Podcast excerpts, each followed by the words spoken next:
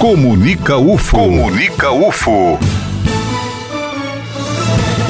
Informação.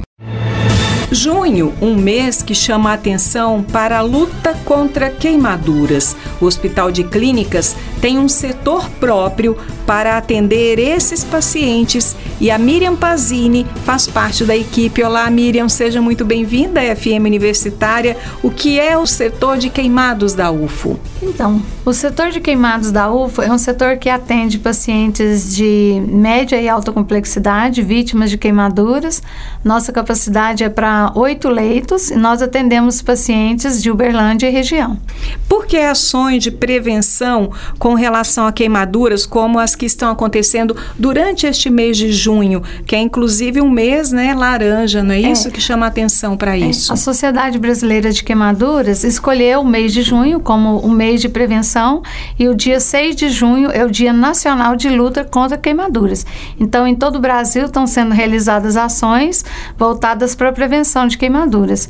Essa é a nona campanha que o HCUFO faz né, é, orientando a população sobre os riscos da queimadura e sobre primeiros socorros. Ainda surgem muitos casos de queimadura? Infelizmente, sim. Um número maior do que a gente esperava, né? E está sendo um número muito crescente. O ano passado nós tivemos 84 pessoas queimadas. E a gente quer reduzir esses números, porque todo acidente pode ser evitado. E quais são os casos mais comuns de queimaduras? Então, os mais comuns são aqueles envolvendo líquidos inflamáveis, como álcool, gasolina e diesel, e líquidos aquecidos, como água, óleo, café, chá, essas coisas. São queimaduras que acontecem acidentalmente? A maioria delas. Alguns são acidentes de trabalho, né? Tem alguns que são intencionais, né? Que é o caso do auto-extermínio utilizando o álcool e o fogo. Mas a maioria das queimaduras são acidentes domésticos, pessoas manipulando irregularmente líquidos inflamáveis, né? Crianças dentro da cozinha, etc. Quando há um caso desse de queimadura, quais seriam os primeiros socorros de quem está ali perto? Então, a primeira coisa é apagar a chama, né? Se caso for uma chama direta, abafar com um cobertor, uma toalha ou a pessoa rolar no chão. Assim que essa chama foi apagada, o local deve ser resfriado com água em temperatura ambiente. Então, assim, levar a pessoa para debaixo do chuveiro ou uma torneira, é, uma mangueira, qualquer coisa que aquele lugar possa ser resfriado resfriado durante uns 20 minutos no mínimo. É muito tempo ali a água correndo sobre a lesão. Esse cuidado vai fazer com que a queimadura não aprofunde, vai fazer também aliviar a dor e passado esses 20 minutos, você protege o local atingido e procura o serviço médico imediatamente. Algumas pessoas têm o hábito de passar pasta de dente, café. Isso é bom? Não, é totalmente contraindicado e, aliás, pode piorar bastante a queimadura. A pasta dental, principalmente, ela tem produtos químicos que vão agredir ainda mais o tecido que já está lesado. Então, o importante é que as pessoas não passem absolutamente nada procure o serviço médico, que lá vai ser orientada qual vai ser o procedimento correto a fazer, qual pomada, se vai precisar fazer um curativo oclusivo, se não. Vocês recebem também pacientes que foram vítimas de eletricidade? Sim, é muito comum também, né? Alguns são funcionários, né, de empresas de eletricidade, outros são pessoas leigas que estão manipulando indevidamente as redes de alta e baixa tensão e são queimaduras muito graves que trazem sequelas sérias, incapacitantes, perda de membros, essas coisas assim. O tratamento é demorado, Miriam? Demorado. O mínimo de 21 dias, né? Aí isso pode prolongar por meses, três meses, seis meses, até um ano. O paciente internado sendo submetido a curativos diários, cirurgias, debridamentos, enxertos. É um tratamento muito complexo e doloroso. Apesar da proibição da Anvisa, da venda do álcool, isso ainda acontece com frequência? Acontece acontece? A Anvisa proibiu a venda do álcool numa concentração maior do que 48%. Então, nos mercados, agora, você não encontra o álcool 70, o álcool 90. Mas o que, que a população está fazendo? Está indo aos postos e comprando o álcool líquido né, em, em garrafas comuns e levando esse produto para casa. Isso é altamente perigoso, totalmente contraindicado Então as pessoas não devem comprar o álcool, até mesmo o álcool gel é perigoso, ele explode. O ideal para limpeza da casa são produtos indicados para limpeza, não o álcool. A churrasqueira jamais deve ser acendida com álcool. E o Hospital de Clínicas é hoje referência no tratamento de queimaduras?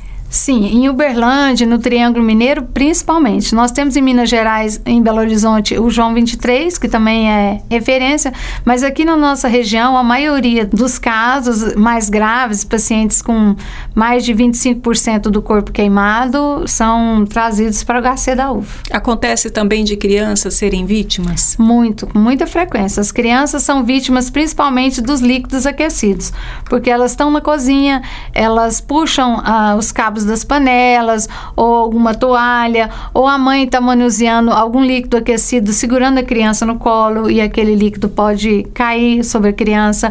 Banhos quentes também, quando a temperatura não é testada e, e a criança é colocada numa água, numa temperatura maior do que ela pode suportar. Então, assim, as crianças são vítimas principalmente dos líquidos aquecidos e do álcool. Por exemplo, se uma família está fazendo um churrasco utilizando álcool e houver uma explosão e a criança estiver próxima, ela vai se queimar e as crianças por terem a pele mais fina, elas sofrem muito mais queimaduras muito mais graves e profundas.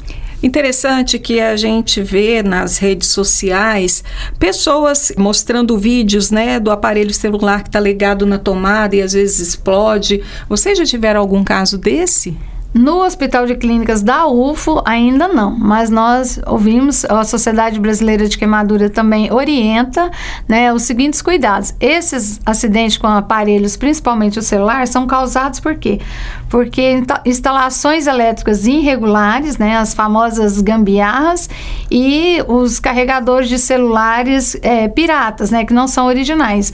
Eles podem superaquecer o aparelho e causar né, uma explosão, um incêndio. Então, assim, o ideal é que não tenha né, esse tipo de gambiarra, que a instalação elétrica fique adequada, os fios todos corretos. O tratamento também para esses pacientes é um tratamento diferenciado, eu acredito até para a equipe médica, né, equipe de saúde que lida com eles, não é, Miriam? Correto. Igual eu falei, é um, é um tratamento de alta complexidade, os pacientes precisam de nutrição enteral, né, então é um, é um tratamento muito caro, sai muito dispendioso para o Estado, né, para a União. Então, eles precisam de dietas, precisam de cirurgias, de enxertos curativos diários, analgésicos muito fortes.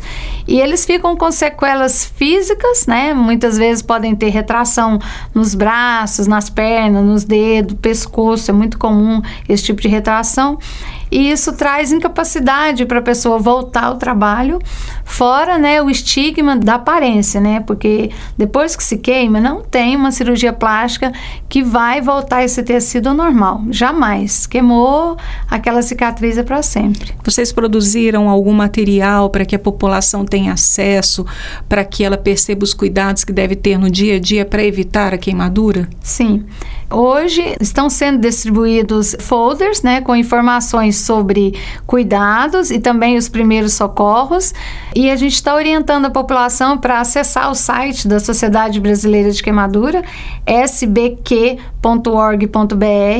Lá tem um link prevenção. Então, as pessoas acessarem esse site, verem os perigos né, que estão dentro de casa e fora de casa também, e o que fazer caso se queimar, né? Procurar se informar e replicar essa informação para os familiares e amigos. Miriam, muito obrigada pela sua participação aqui Eu no FM Universitária. A oportunidade. Eu sou Eliane Moreira e este é o boletim informativo da Diretoria de Comunicação da UFO. Só lembrando que esta entrevista está disponível na íntegra no site comunica.ufo.br, lá nos boletins UFO, na pasta de Uberlândia.